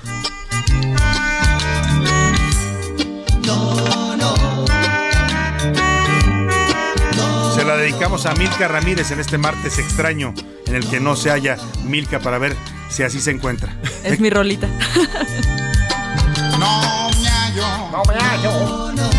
No, no me hallo, no. Y sí, ahí estoy. Así andas. Ahí estoy. No es Franco de Vita, que anda como Por más no, que se más. busca y se busca, Sí, ¿eh? no se halla. parecido. Bueno, oiga, y vamos a más, eh, mensajes, José Luis. Más mensajes por acá. El Salvador, buena tarde. No que, no que eh, los indígenas estaban de acuerdo con el tren Maya, no que los indígenas les encantaba la idea de tener un Sí. Tren que cruzara su selva. eso decía el Nunca presidente, todos ¿no? los indígenas estaban a favor. Bueno, pues ahora, ¿por qué es esta caravana? Para que vean cómo nos estuvieron mintiendo desde el año pasado, porque este tren es un tren ecocida, nos dice la señora Flor. eh, Muchas gracias, señora Robles Flor. González, Saludos. sí. Saludos a la señora Flor. Eh, nos dice por acá, Salvador, buena tarde, saludos a ti y a tu gran equipo. Sobre el tema del maltrato infantil, creo que en nuestro país hemos descuidado a nuestra infancia. No solamente para el tema del maltrato, sino a los niños en general. Ya no los tenemos como antes, los dejamos que escuchen cualquier tipo de música y, cualquier, y que vean cualquier tipo de serie y programa televisivo. No estamos al pendiente de lo que pueden ver o no ver en las redes sociales y en internet. Al final los estamos abandonando y ellos son educados por un aparato y al final resultan cosas Pues ahí está. Sí, sin duda son tiempos complicados para educar a un niño. ¿eh? Tienen demasiada información a la mano, al alcance, y eso dificulta la labor de, eh, pues, de educación y de cuidado de los padres. Así es. Mirka Ramírez, ¿qué dice la comunidad tuitera en arroba ese García Soto? En Twitter sobre el tema del PAN aquí en la Benito Juárez, el 17% dice que el gobierno de la Ciudad de México está castigando la corrupción. El 66% dice que es una persecución contra el PAN y el 17% dice que quieren afectar a Taboada. O sea, la mayoría piensa que es contra el PAN. Correcto. Bueno. Una persecución contra el PAN. Sobre el tema de la audiencia de Francisco Garduño por el tema de los 40 migrantes en estación eh, migratoria, el 4% dice que sí, que habrá justicia. El 36% dice que no, que son chivos expiatorios. Y el 60% dice que al gobierno no le importa. No le importa el tema de los migrantes. Correcto. Y sobre la protesta de otros migrantes, el 84% dice que está bien, que afectan a los territorios, el 12% dice que mal, que buscan afectar al gobierno, el 4% dice que las obras no están destinadas. Se refiere a la, a la caravana indígena. caravana, que está correcto, protestando contra el tren Maya y contra el corredor interoceánico de este gobierno. Y, Y finalmente el maltrato infantil. Sobre el tema del maltrato infantil. El 5% dice que México sí cuida a los niños, que hay programas. El 67% dice que mal, que no los cuida. Y el 28% dice que en México ser niño es un peligro. Uy, qué duro. Ser niño en México es un peligro y de verdad que sí, ¿eh? Los niños están expuestos a todo tipo de, de peligros en este país. Desde que se los roben, los sustraigan, ¿no? Los exploten laboralmente, los niños que vemos en la calle trabajando los abusen sexualmente. O los maten. O los maten, exactamente. el- el- las cifras de infanticidio, Salvador, son iguales a las del feminicidio. Los niños 11 huérfanos de la guerra también son otro problema. Milka, hay Es otro- muchos sí. niños que en la guerra contra el narcotráfico han perdido a sus padres. En fin, tenemos una, Ay. una problem- Sí. un problema Por severo con nuestras veamos. El infancias. tráfico sexual infantil, Salvador, en Oaxaca, en Tlaxcala, en diferentes estados donde es un verdadero problema. La gente de otros países, gente enferma, viene a hacer turismo sexual infantil en nuestro país. Exactamente. Y nadie. Hace absolutamente nada. Más mensajes, José Luis. Tenemos más mensajes. Saludos a la señora María del Carmen. Señora María del Carmen lo dice por acá, Salvador. Sobre el tema de la infancia, sí la hemos abandonado. Hoy los niños están totalmente educados de una forma que yo no entiendo. Antes, por lo menos, tenían el respeto a los familiares. Hoy, de plano, podemos ver incluso noticias donde un hijo mata a su madre, o un hijo golpea a su padre, o se golpean por cualquier momento. Yo creo que la infancia en México ha sido abandonada. Saludos, Salvador, nos dice la señora. Gracias, saludos a usted También también. por acá. Eh, Juan Calderón nos dice, Salvador, buena tarde. Sobre el tema de la ministra, yo creo que es nada más y nada menos que el discurso de odio que se ha generado a través del Palacio Nacional. Hoy incluso el secretario de Gobernación asegura que, y, y otra vez se lanza en contra de la ministra.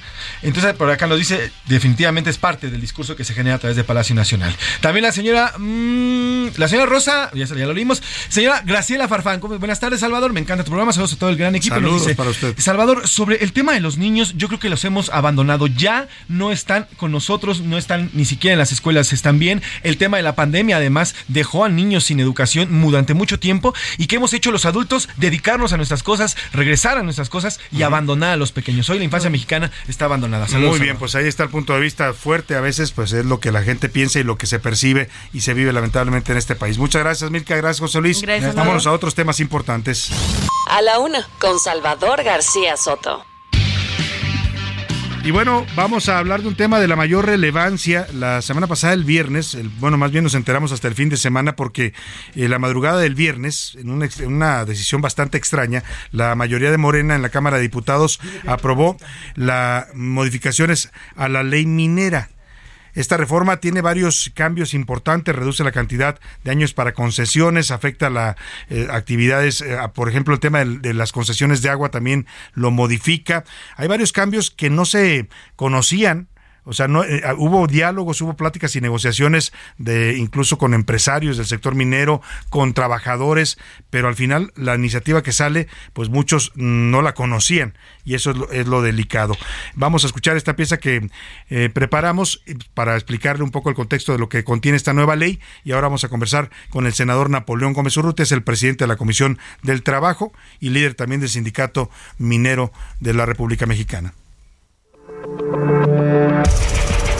De madrugada, la Cámara de Diputados aprobó modificaciones a diversas leyes de minería y agua con una propuesta distinta a la iniciativa aprobada por el gobierno federal. El proyecto publicado por el Ejecutivo en el Diario Oficial el 28 de marzo sorprendió a varios y no cayó bien, especialmente activistas.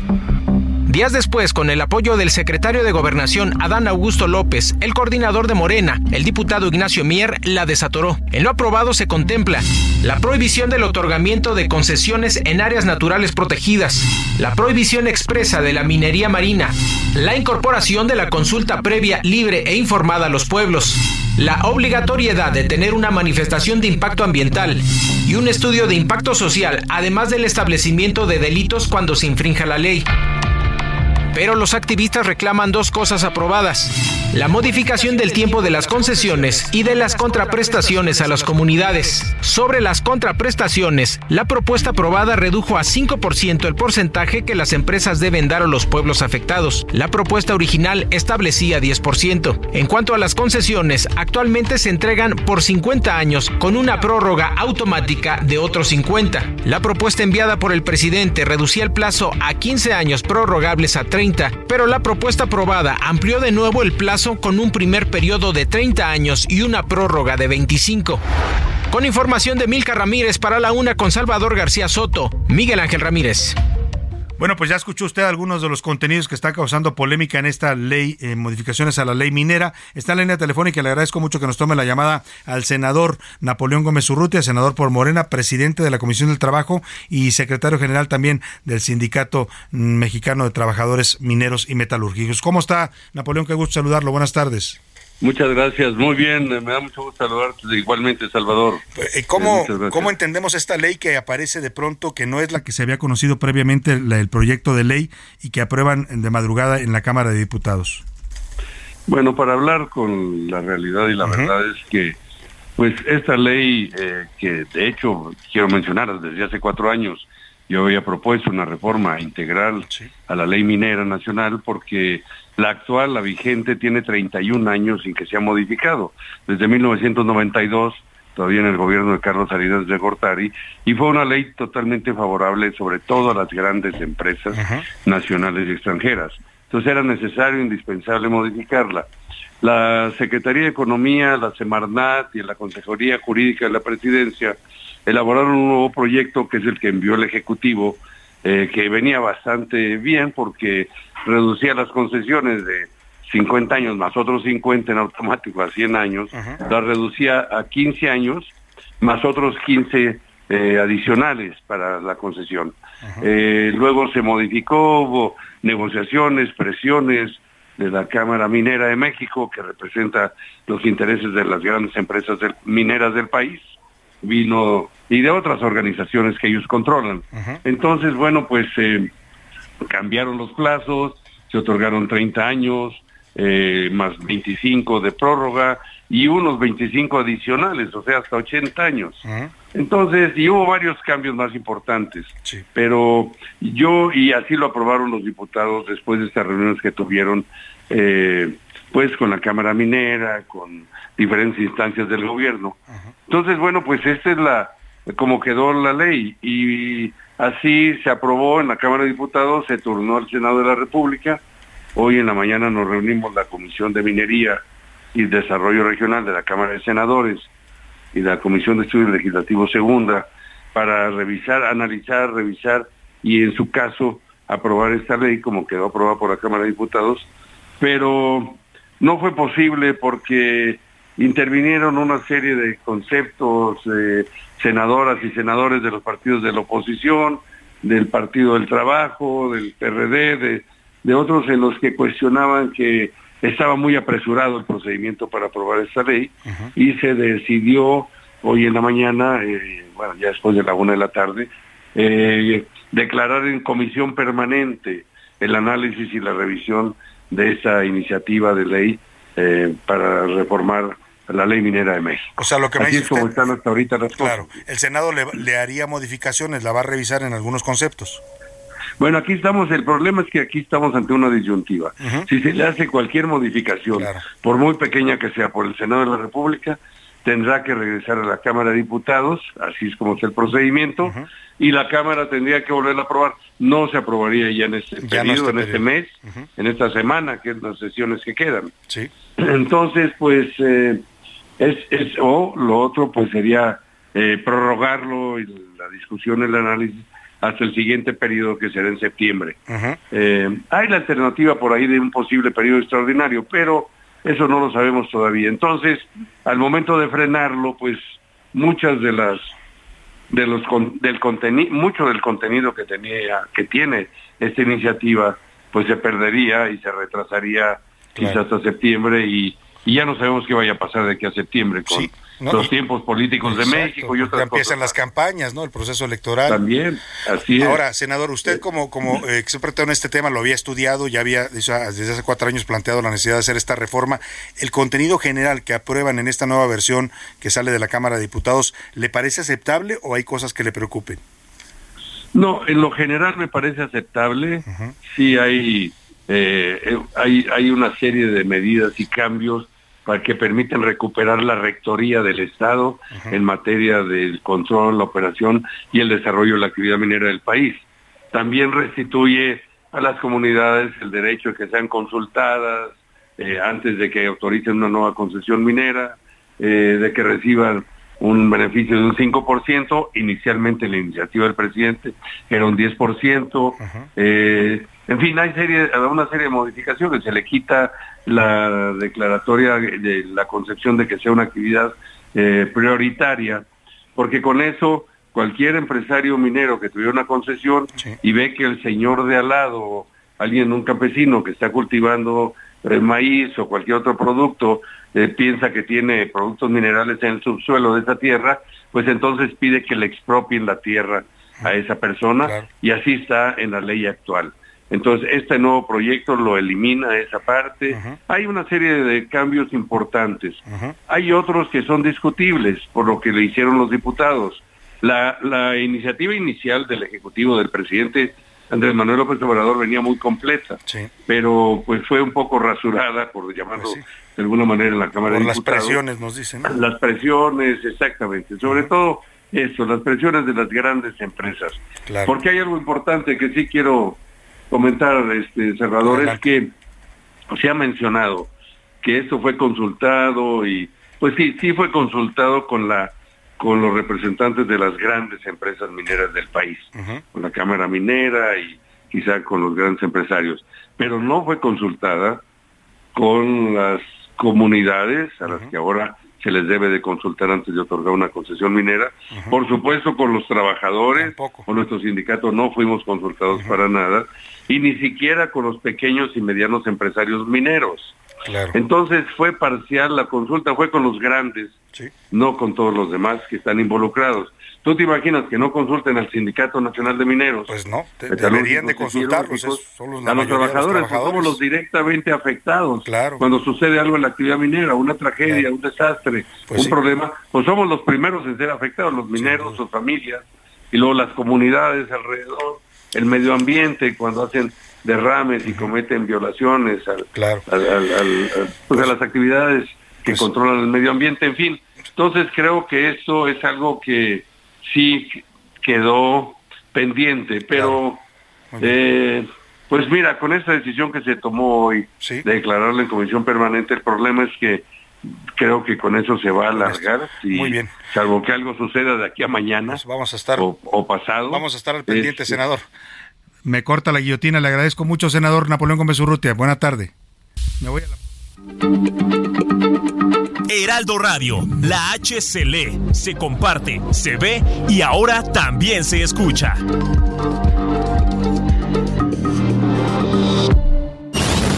Ya estamos de vuelta en A la Una con Salvador García Soto. Tu compañía diaria al mediodía. Feria Nacional de San Marcos 2023 presenta Camilo, Ricky Martin, Rod Stewart, Black Eyed Peas, Maluma, Belinda, Tigres del Norte. Del 15 de abril al 7 de mayo. Vive la feria. Viva Aguascalientes, Gobierno del Estado. Todo empieza con un mal paso que se quiso dar para avanzar y acabó siendo en falso. Para mí lo diferente es bello, para ellos algo que debería ser castigado. Y así me lo hicieron ver en primero, decidieron que mi ego volviera a partir de cero. Me ignoraron, me ofendieron, me golpearon, me escupieron, consiguieron que dijera no me quiero. Lo llamo la paradoja del embudo. Mi inseguridad les hizo sentir más seguros. Y cada día me hundía más profundo. Y cada día dolía más el mundo.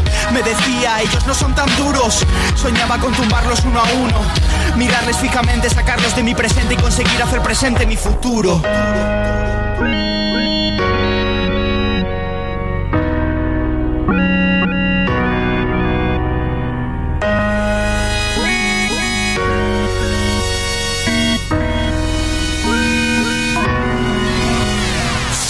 Visto estas crisis en instis, colegios y solo hay un rey, la ley del silencio. Dicen que son bromas, no toman en serio el ver a un humano que deja escapar su vida. La ecuación es fácil, no le busques el misterio. Si no vemos el problema, jamás tendremos remedio. Presiones porque cambien las versiones de los hechos, depresiones, mal humor y sesiones de comer techo.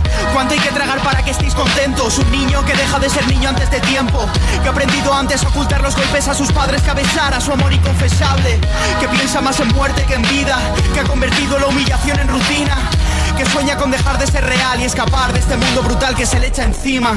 Dos de la tarde con 32 minutos. Qué fuerte canción esta que estamos escuchando. Se llama Diferente.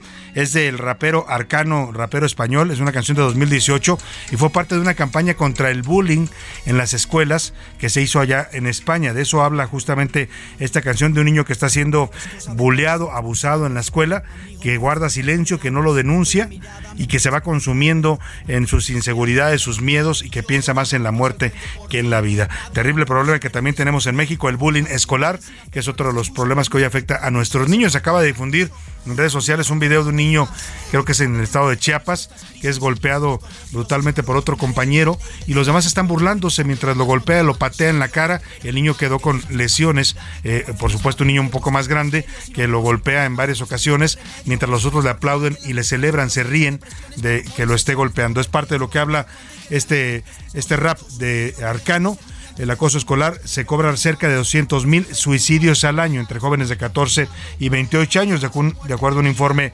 realizado por la Organización Mundial de la Salud junto a las Naciones Unidas. Escuchemos un poco más de diferente.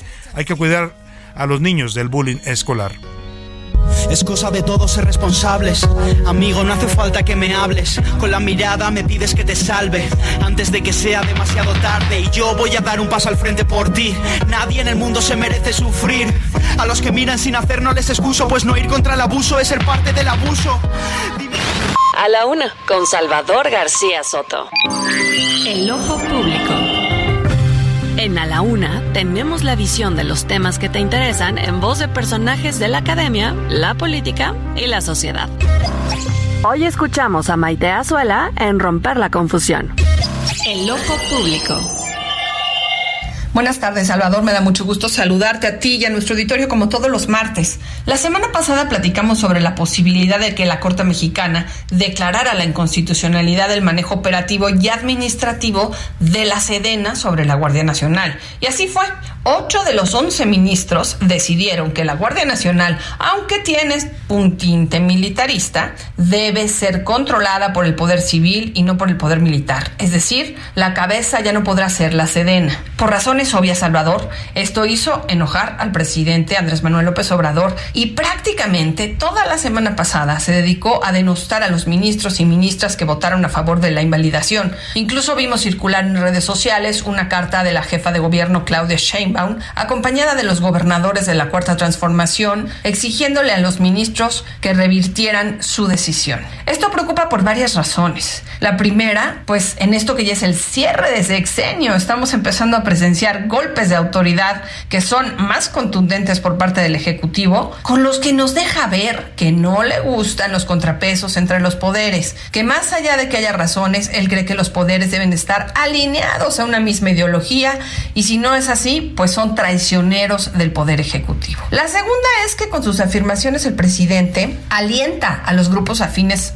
de su partido para que materialicen agresiones dentro de otro tipo y bajo la cobija de la libertad de expresión. Y como sabemos, pues estas agresiones ya comenzaron incluso antes de que la Corte tomara esta decisión tan importante para el país. Ayer se instaló un plantón afuera de la Suprema Corte para denostar principalmente y nuevamente a la ministra Norma Piña y emitir expresiones de odio contra ella. Esto no podemos negar que podría ser responsabilidad del presidente. La tercera, relacionada con las anteriores, es que estas afirmaciones del presidente y agresiones por parte de sus seguidores se pueden convertir en asaltos a las instituciones democráticas del país, ir subiendo de tono, ir subiendo el nivel de agresividad. Ya lo vimos en Estados Unidos y en Brasil. Pero bueno, Salvador, ojalá que esto no suceda.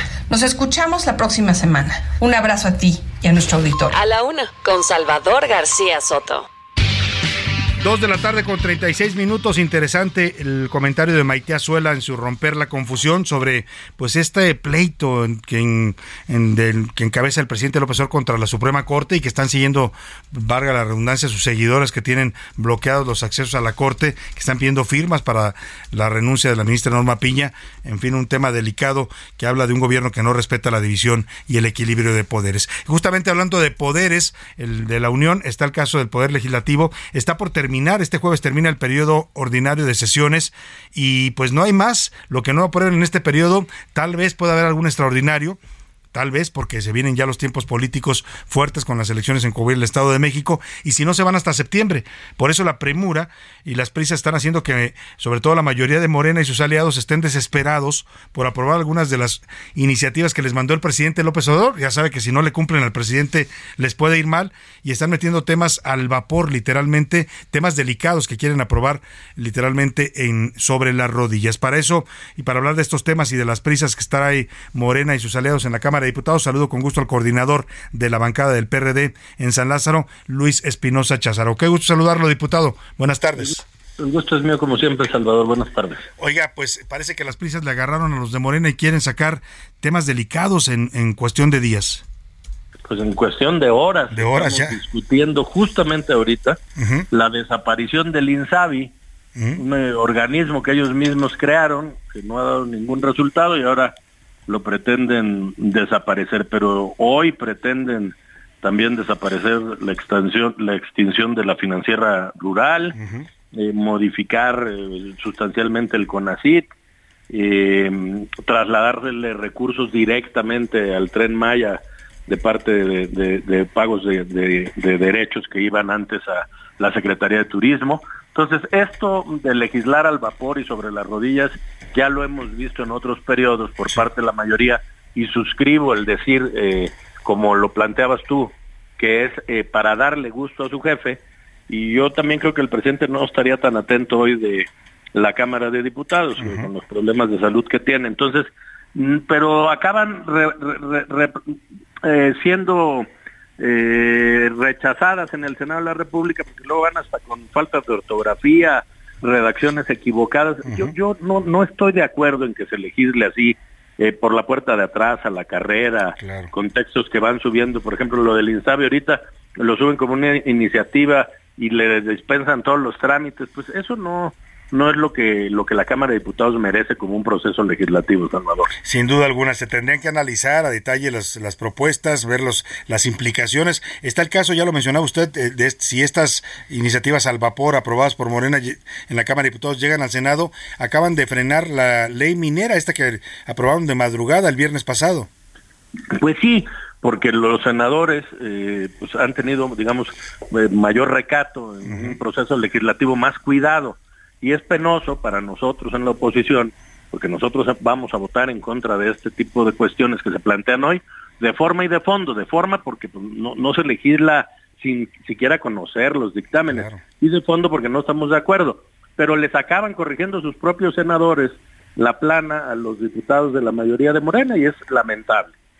Sin duda alguna. Ahora, hay temas eh, delicados. Ya decía usted el caso, por ejemplo, de quitarle los, eh, los ingresos por turismo a la Sectur o al Fonatur y mandarlos al Tren Maya. O está este tema de desaparecer la financiera rural, que ni siquiera se ha discutido de manera suficiente. No han consultado a los campesinos, a los productores agrícolas que se van a ver afectados. a muchísima gente. el, el- el viejo refrán del presidente es que había mucha corrupción. Yo no dudo que hubiera procesos por mejorar en la financiera rural, pero durante muchos años pues eran créditos a la palabra de campesinos que realmente les hacían falta para su cosecha de maíz o de frijol. Hoy los a- desaparecen de un plumazo y aquí una pregunta para que el auditorio se la conteste. ¿Quiénes vamos a pagar el quebranto de la financiera rural? No lo va a pagar el presidente de la República que tomó esta decisión, lo vamos a pagar todos los mexicanos con nuestros impuestos. Y luego lo del tren Maya, bueno, pues estamos quitando recursos a la promoción turística para deforestar la selva en el sureste mexicano. Habría que preguntar pues si eso realmente hace sentido en un gobierno que más que una política pública, pues es esa base de ocurrencia. Y luego este caso del CONACIT, tan golpeada que ha sido la ciencia en este sexenio, y todavía le van a hacer modificaciones al vapor al CONACIT. pues prácticamente lo desaparecen, lo dejan sin, sin sus funciones principales. El presidente tiene esta magia de desaparecer instituciones que durante años sirvieron al, al Estado mexicano y que ahora que pareciera que, que no solo lo de la Corte que escuchábamos antes de que entrara yo al aire, que jamás se había visto que, que la Corte se viera presionada, extorsionada por seguidores de López Obrador, en la Cámara de Diputados estamos igual, la mayoría la utilizan pues como oficialidad de partes de- verdaderamente de manera vergonzosa. Pues vamos a estar atentos a estas últimas horas, como usted dice, en la que Morena quiere sacar todo al vapor y bueno, pues los efectos que eso tenga y también lo que suceda después en el Senado. Por lo pronto estaremos atentos al voto de la bancada del PRD en estos temas tan delicados. Le agradezco mucho, eh, do- diputado Luis Espinosa Cházaro, coordinador de los legisladores del PRD en San Lázaro. Gracias a ti, Salvador. Un Buenas gusto tardes. saludarlo. Pues ahí está, como usted lo escuchó, lo están denunciando a tiempo en la oposición porque no pueden hacer nada. O sea, ellos van y discuten y debaten en la comisión eh, de la Junta de Coordinación Política, van a dar la batalla en el Pleno, van a argumentar, pero la mayoría de Morena pues funciona como la mayoría de, de las, ahora sí, la, valga la redundancia, de otras mayorías, ¿no? Cuando estuvieron los priistas hacían lo mismo, se quejaban entonces los de López Obrador, lo volvió a hacer el PAN y hoy Morena pues lo hace pero exacerbado, ¿no? Esto de querer aprobar cuatro o cinco leyes en tres horas, que ni siquiera en unas horas en que no siquiera han sido discutidas de aquí al jueves, oiga, eso no se vale. Hacer leyes al vapor y sobre las rodillas es algo muy costoso para muchos mexicanos. Ojalá y sean responsables los señores de Morena ahí en San Lázaro, y si no lo son ellos, al menos que lo sean en el Senado y se las frenen estas leyes hechas al vapor, como ya hicieron con la minera, ¿eh? Esa ya la pararon porque pues también salió una ley que nadie conocía. Vámonos a los deportes, ya anda por aquí el señor Oscar Mota. Los deportes en A la Una con Oscar Mota. Señor Mota, antes de que me salude usted, quiero ponerle y que escuche usted esto. Con un día de retraso, querido Oscar. Salvador García Soto, hoy un gran día para ganar. Ya te iba a decir, yo no fui. Ayer, ayer Oscar Mota cumplió años, pero pues, Gracias. de esas cosas que anda uno apurado y no, No, nos acordamos muchísimas gracias. es No, que no, no, Con gracias, un día de gracias. retraso, pero con mucho cariño, Oscar. Eh, originalmente el día en el que nacieron todas las flores. Originalmente. No, te lo juro, querido Salvador, muchísimas gracias. Y ahorita que te voy a poner algo, dije, pues ahora qué dije. ¿Qué no? hice? dije otro Fabrón Cabor o algo así, se me patinó. Muchas felicidades, Oscar. No, muchísimas gracias, querido que fue el día de ayer, pero lo celebramos hoy también. No, y, y muy agradecido, pues eh, creo que hay eh, pocos regalos verdaderamente como poder celebrar un cumpleaños trabajando, haciendo sobre todo lo que a uno más le apasiona, con un gran equipo, regresando eh, después de, de unas vacaciones. que anduviste. Que también eso ayudó, porque como era lunes, todo estaba cerrado, entonces pues todo más relajado con mi familia, Sin ¿no? duda Entonces, alguna. Muy bien, Oscar. Muchas gracias, querido Salvador. Y pues eh, tengo que platicarles algunos temas bien importantes. A ver, ayer en la tarde, precisamente cuando termina este espacio, se dio una información en la NFL. Esta semana del draft de la NFL, donde pues los prospectos colegiales son seleccionados por los diferentes equipos, que es como se nutre la liga. Por eso es un evento muy importante. Y en este contexto se da un cambio muy interesante con Aaron Rodgers, que es uno de los eh, mariscales de campo más talentosos. Está para el debate, porque muchos que nos, me están escuchando van a decir, ¿qué le pasa este güey? Tom Brady. Bueno, una cosa es de los más ganadores, que ahí sí definitivamente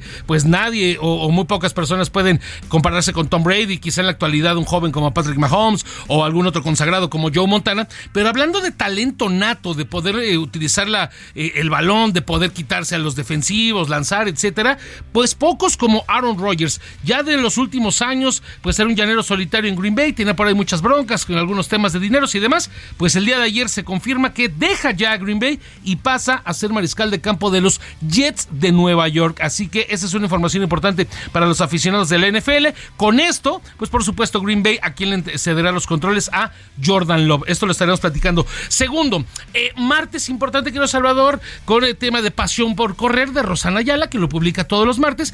Y el día de hoy estaba yo revisando qué publica eh, Rosana con respecto a lo que hicieron las mujeres en el maratón tanto de Londres como Boston. Un par de hazañas muy importantes que nos platica eh, Rosana Ayala, describiéndonos, insisto, situaciones que incluso, dice ella, pues se pusieron más emocionantes que fuera de lo que pasó inclusive con, con Kipchoge, Kipchoge, ¿no? que lo reci- la semana pasada.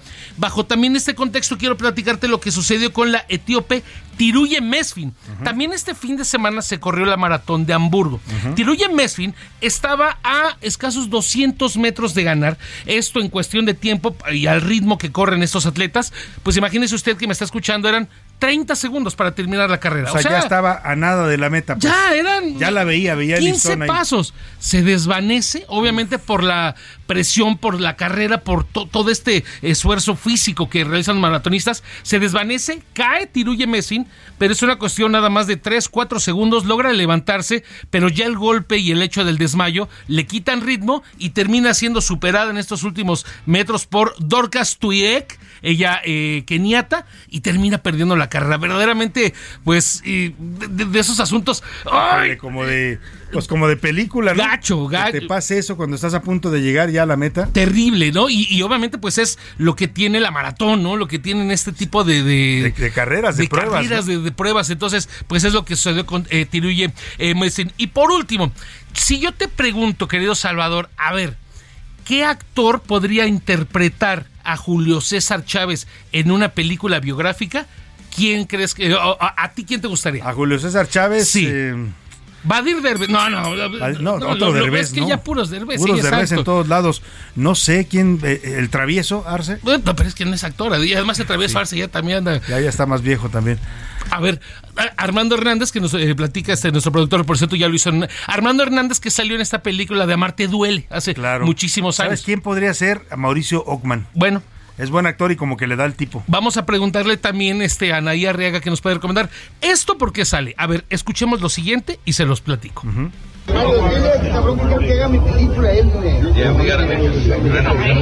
Sí, ok. Ok. ¿Qué vamos a hacer? Ok. Oh my God. Ok, yes, yes. Dale un pinche gancho liado ahí.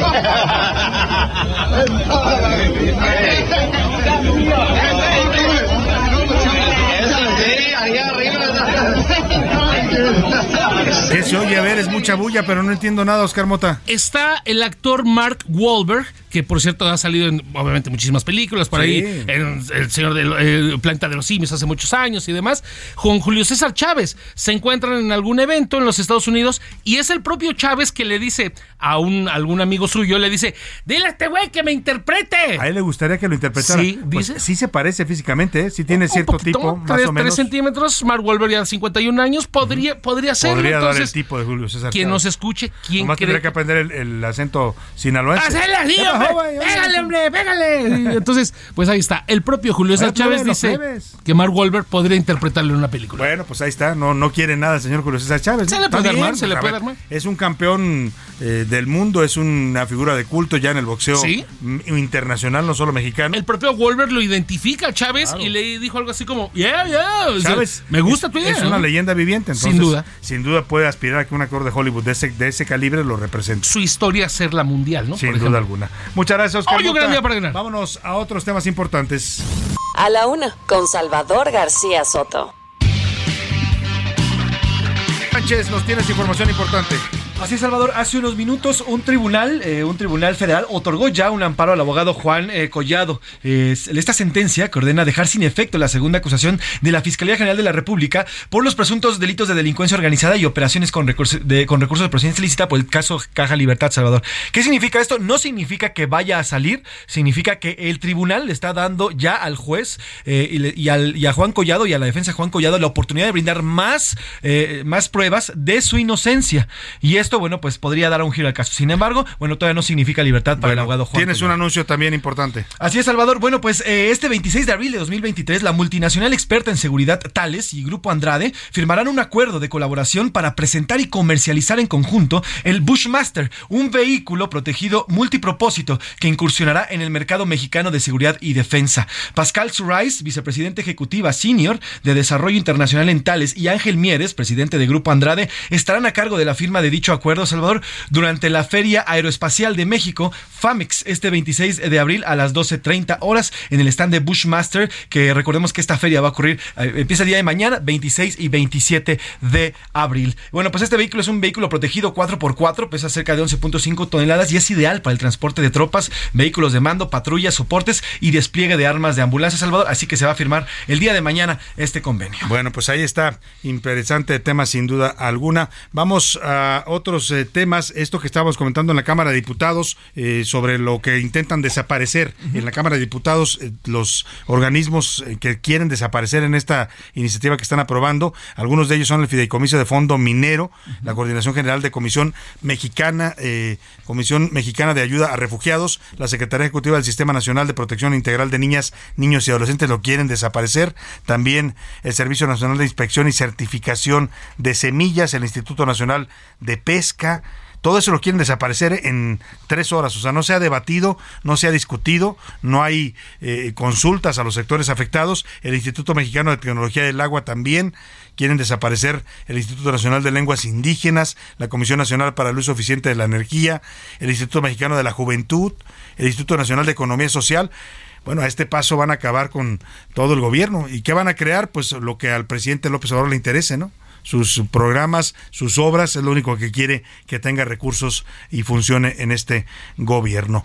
Vamos a escuchar esta nota que nos preparó Iván Márquez sobre estos organismos que pretenden desaparecer al vapor la mayoría de Morena en la Cámara de Diputados. De aquí al jueves ¿eh? es el plazo que les queda y lo quieren hacer así, pues al vapor. Nuestro país sufrirá un nuevo revés en energía y medio ambiente. Esto si se llega a concretar la desaparición de dos organismos de alta especialidad y de gran reconocimiento internacional. Se trata de la Comisión Nacional para el Uso Eficiente de la Energía y el Instituto Nacional de Ecología y Cambio Climático, que están en la lista de 18 organismos que se pretenden desaparecer en la reciente iniciativa presentada por el Ejecutivo Federal. De manera precisa, se busca que la CONUE se incorpore a la Secretaría de Energía, mientras que el INEC sea absorbido por la del Medio Ambiente. Esto provocó que la semana pasada se diera la renuncia del ex titular de la Comisión Nacional para el Uso Eficiente de la Energía, Odón de Buen. Para muestra de la importancia de dichos organismos, México ha mejorado su clasificación en el International Energy Efficiency Scorecard a través de medidas de eficiencia energética.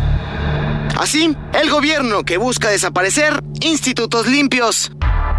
Para la una con Salvador García Soto, Iván Márquez. Pues es parte de lo que quieren desaparecer en la 4T. Vamos a ver cómo se pone este tema. Les urge porque se acaba el periodo, ya le explicaba yo, el jueves termina el periodo legislativo. Lo que no se apruebe de aquí al jueves, pues ya se va hasta septiembre y quién sabe, porque en septiembre cambia la legislatura.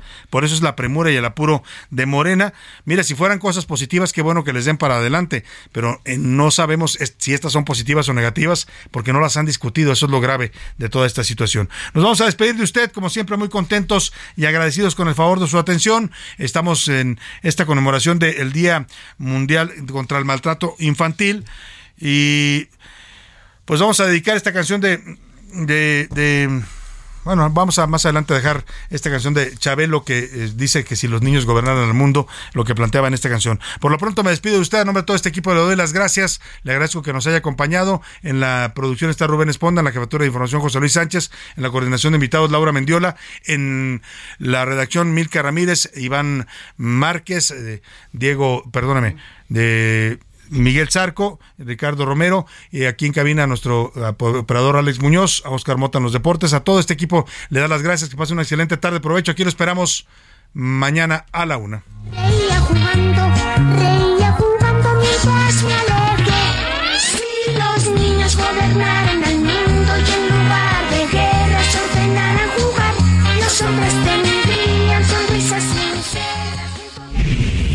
Por hoy termina A la Una con Salvador García Soto. El espacio que te escucha, acompaña e informa. A la Una con Salvador García Soto.